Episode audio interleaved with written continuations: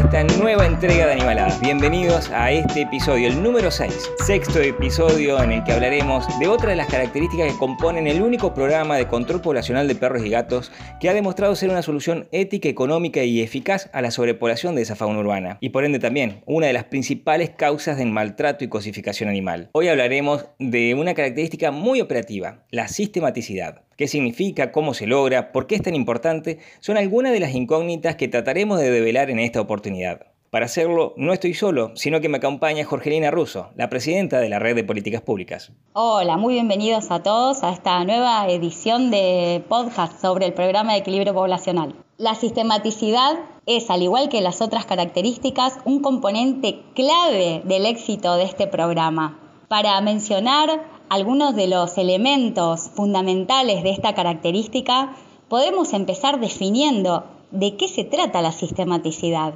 Sistematicidad implica que las acciones deben ser sostenidas en el tiempo. Quiere decir que el programa debe funcionar los 12 meses del año, porque la procreación no se toma vacaciones, ni en Navidad, ni en Año Nuevo, ni en Reyes. Es decir, que la naturaleza sigue su curso y si las acciones del Estado no la acompañan, claramente los resultados no se van a poder ver. Exactamente, por eso decimos dentro de esta característica que las acciones deben ser ininterrumpidas durante todo el año. Y otra cuestión fundamental que hace a esta característica, que es que los horarios deben ser accesibles para toda la población, es decir, que se debe adaptar para que toda la comunidad pueda acceder al servicio de manera fácil. Y esto es muy importante porque en definitiva lo que expresa es la característica de política pública. Cuando hablamos de política pública no hablamos solamente de un servicio, sino fundamentalmente de un servicio esencial, un servicio que viene a cumplir una necesidad de toda la comunidad, que solamente puede garantizarse si hay una prestación acorde al requerimiento que éste implica. Hola, soy Maru Baldoni, integrante de Castrando la Plata y miembro de la red. Una de las características del programa de equilibrio poblacional de perros y gatos es que sea sistemático. Esto quiere decir que las castraciones deben ser sostenidas en el tiempo y de acuerdo a las necesidades de cada comunidad. Las castraciones deben tener una frecuencia diaria, semanal, mensual, pero siempre de forma ininterrumpida durante todo el año, todos los años, para poder así ganar el ciclo de la gestación. Los turnos deben ser dados de forma fácil para que toda la comunidad pueda acceder, ya sea en forma telefónica, por medio de WhatsApp, por medio de las redes o en forma presencial, contemplando siempre la posibilidad de sobreturnos. En cada una de las características podemos ver algo que repetimos una y otra vez, que es que la educación se da a través de la posibilidad concreta de participar activamente de la posibilidad de resolver el problema. Y en esto es imprescindible que los horarios sean accesibles para la comunidad. Por eso, lo ideal es trabajar por orden de llegada, sobre todo cuando hablamos de la descentralización barrial. Pero si se trabaja con turnos, es fundamental brindar todas las vías de comunicación posibles. Lo ideal es trabajar por orden de llegada, sobre todo en la descentralización barrial. Si se trabaja por turnos, es fundamental brindar todas las vías de comunicación posibles, teléfono, WhatsApp, redes sociales o cualquier otro medio de comunicación. Y de todos modos, aunque se trabaje por orden de llegada, también es fundamental facilitar la comunicación por todas las vías posibles, ¿Para qué? Para que la comunidad pueda saber de forma anticipada en cada lugar en donde se va a brindar el servicio y se pueda acercar de forma cómoda y accesible. Y para ser más gráfico, podríamos decir que la sistematicidad es la antítesis de lo que lamentablemente vemos en muchas localidades, donde el Estado parecería poner vallas y hacer una carrera de obstáculos para que la gente pueda conseguir un turno en donde acceder a este servicio esencial. La posibilidad de acceder con facilidad a este servicio y no de tener permanentemente que superar una carrera de obstáculos, como pasa en la mayoría de los lugares donde el programa no está bien implementado, es lo que muestra por qué en los municipios donde logramos resolver el problema, somos el resultado de un modelo estatal que refleja y construye permanentemente un modelo de respeto y consideración, un modelo al que accedemos todos por igual, sin toda esa cantidad de obstáculos que mencionábamos recién, porque no sufrimos ningún tipo de discriminación, ningún tipo de traba, ningún tipo de demoras para poder acceder al servicio, porque la oportunidad es constante, es sistemática, es territorial, para poder participar activamente de un servicio público de excelencia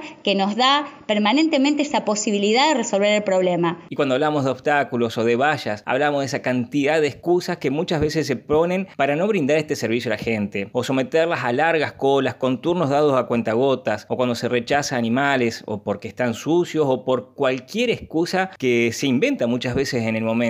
Así es, lleno de limitaciones absurdas que hace que repercuta directamente en que no se logren las otras características que hacen a las otras patas fundamentales del cumplimiento para el logro del éxito de este programa. Por eso no nos cansamos de repetir, nuestros municipios ofrecen lo que piden, responsabilidad, y la sistematicidad es un componente fundamental en lo que es el ofrecimiento de responsabilidad por parte de nuestros municipios. Y la sistematicidad es un componente fundamental en esa mentada responsabilidad que ofrecen nuestros municipios y así es que logran la responsabilidad en la ciudadanía. Y en esto es fundamental la experiencia de la red, porque uno que ha podido participar de, de las distintas capacitaciones que se brindan, un dato que es fundamental y es fundamental a la hora de establecer esta política pública es que el funcionario que esté al frente del programa tenga, como se suele decir, la camiseta puesta del programa. ¿No es así? Exactamente. Por eso es tan importante la dirección política. Es tan importante una dirección política porque estamos hablando de una política de Estado que implica resguardar y garantizar derechos sociales prioritarios, que entienden que hay que dar una respuesta a la comunidad para solucionar este problema y que no puede incluir ningún tipo de discriminación. Por eso, si no se trabaja por orden de llegada, es fundamental que los turnos sean otorgados para los días inmediatos subsiguientes, sin que el lapso supere más de una semana. Eso va a garantizar que la deserción sea casi nula. Aún así, para garantizar el éxito, hay que contemplar que el porcentaje de deserción evaluado es en general de un 20%.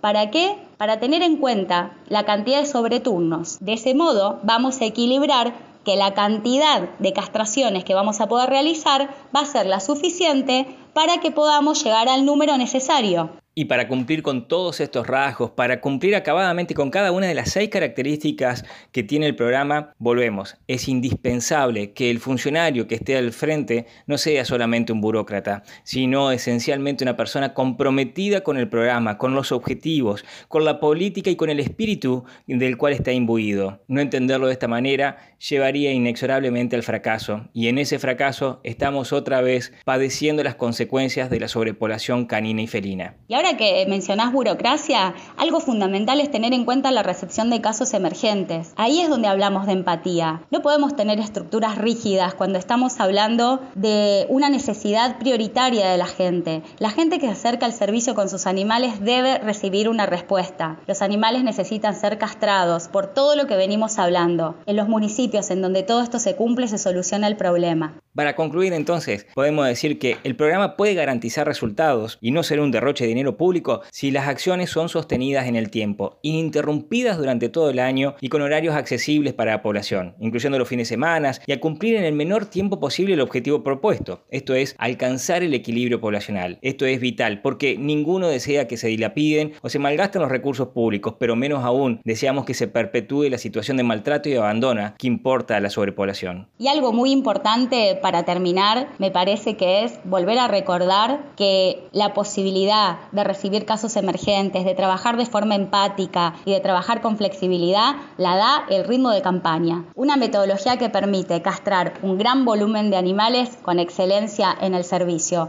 con un gran cuidado y protección de los animales, es decir, con una gran excelencia en el servicio. Y así terminamos la sexta entrega de Animaladas. Esperamos que les haya gustado y de ser así, que nos ayuden difundiendo, compartiendo las redes, pasándolo por WhatsApp, hablando con quienes deseen un idéntico cambio a esta triste realidad que todavía muchos municipios vivimos. Para participar con comentarios o aportar en algún tema que crean que podamos abordar, basta con que nos escriban en nuestras redes. En mi caso en arroba rochas.nicolás en Instagram, pero también pueden seguir las redes de Río Negro Animal o la red de políticas públicas. Allí podrán escribirnos, dejarnos dudas, consultas o sugerencias. Un gran abrazo para todos y nos vemos en la próxima.